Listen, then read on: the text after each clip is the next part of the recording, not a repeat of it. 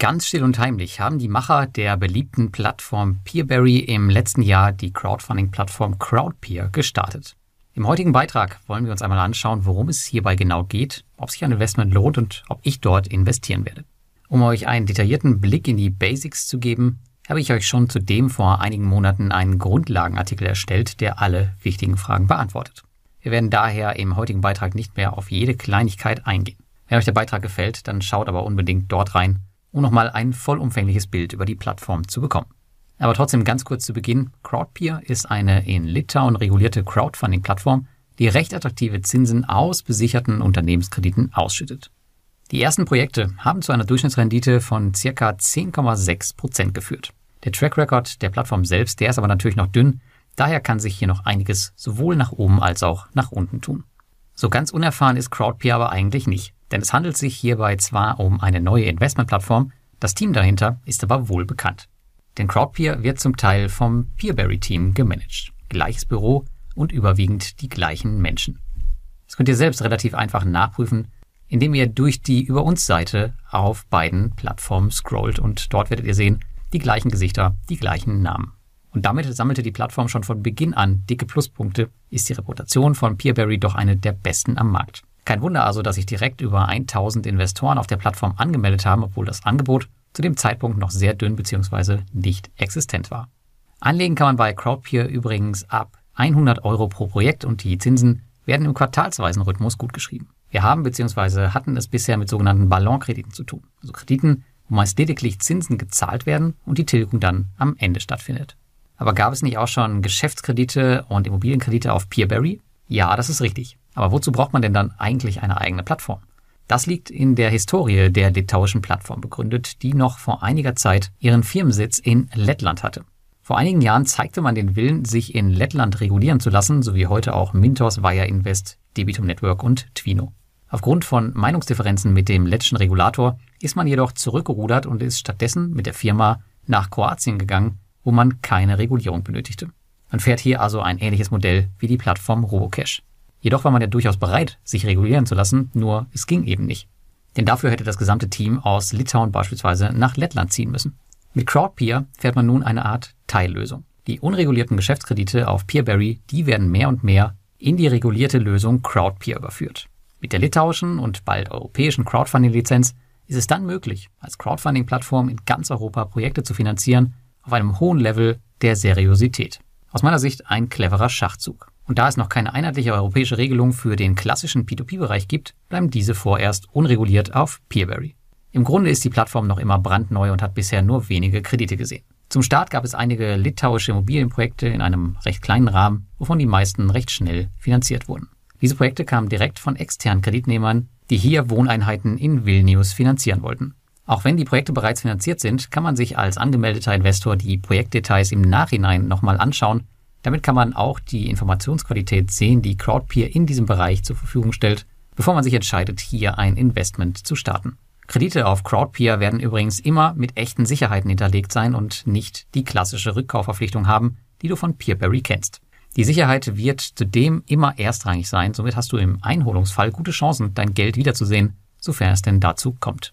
Jetzt habe ich schon einige Male die Frage bekommen, ob ich denn auch bei Crowdpeer investieren werde. Und wie ihr vielleicht aus meinem letzten Quartalsbericht wisst, habe ich mir für 2023 vorgenommen, Peerberry bis auf 25.000 Euro zu heben, um hiermit einen weiteren signifikanten monatlichen Einkommensstrom auf meinem persönlichen Bankkonto zu etablieren. Dann möchte ich mir die Zinsen nämlich monatlich auszahlen lassen.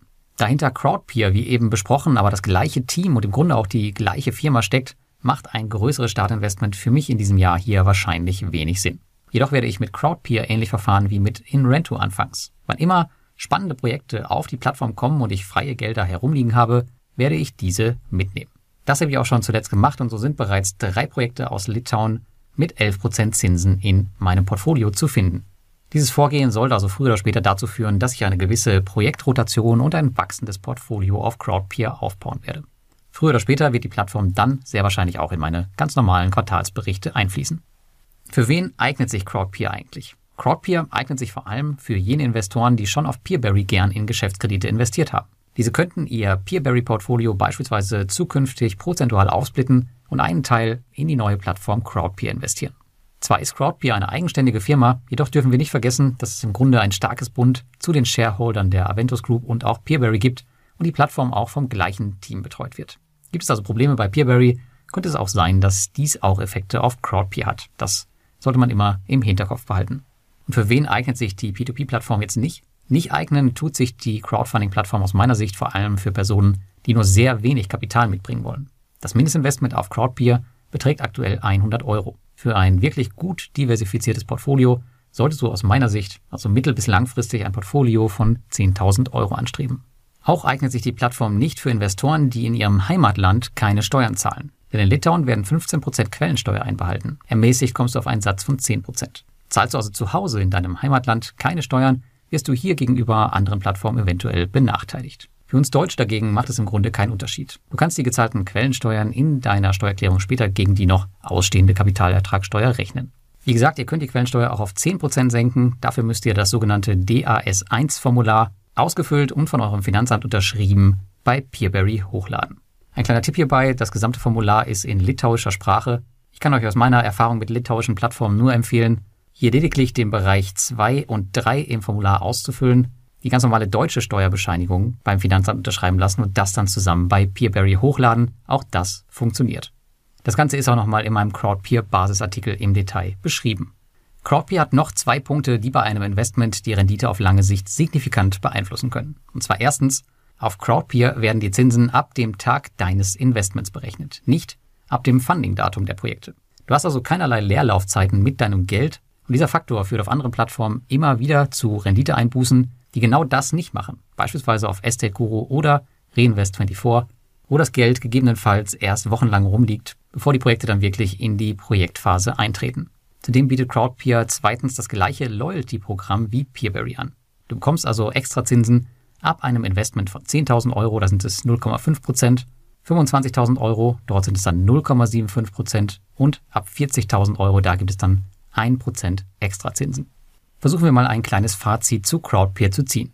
Noch recht neu am Markt bringt Crowdpeer meiner Meinung nach doch einige Voraussetzungen mit, die es der Plattform ermöglichen werden, schneller zu wachsen als die Konkurrenz. Der Ruf des Teams ist bei den Investoren sowie bei der Konkurrenz überwiegend mehr als nur gut, was zu einem Vertrauensbonus führen wird. Es wird damit einfach für Crowdpeer werden, immer größere und mehr Projekte zu finanzieren, sofern das ihr Ziel ist. Stellt man eine Lösung wie Crowdpeer sowas wie Crowdestor gegenüber, die ja in einem ähnlichen Segment tätig sind, fragt man sich bei zweiterem eigentlich, was für eine Existenzberechtigung sie noch haben. Schon vom Start weg sind solche Plattformen gar keine Konkurrenz mehr, sondern man kann sich direkt eher Richtung Capitalia oder Estate Guru orientieren. Steht man also vor der Entscheidung, in Geschäftskredite zu investieren, sehe ich keinerlei Grund, wieso man Crowdpeer nicht ebenfalls als relevante Option in Betracht ziehen sollte. Und am Ende meine fünf Key Takeaways für dich zu Crowdpeer. Erstens, hinter Crowdpeer steckt zum Teil das erfahrene Team der Plattform Peerberry. Zweitens, die Plattform ist von der litauischen Zentralbank reguliert und Projekte sind erstrangig besichert. Drittens, es gibt noch recht wenige Projekte, die Tendenz wird 2023 jedoch steigend sein. Viertens, die Plattform befindet sich noch in einer frühen Startphase. Und fünftens, ein Investment in Litauen bringt eine Quellensteuerbelastung mit sich. Und jetzt würde ich gern von dir wissen, was du über Crowdpeer denkst. Schreib mir das doch jetzt mal in die Kommentare. Und damit wünsche ich dir ein schönes Wochenende und bis zum nächsten Mal.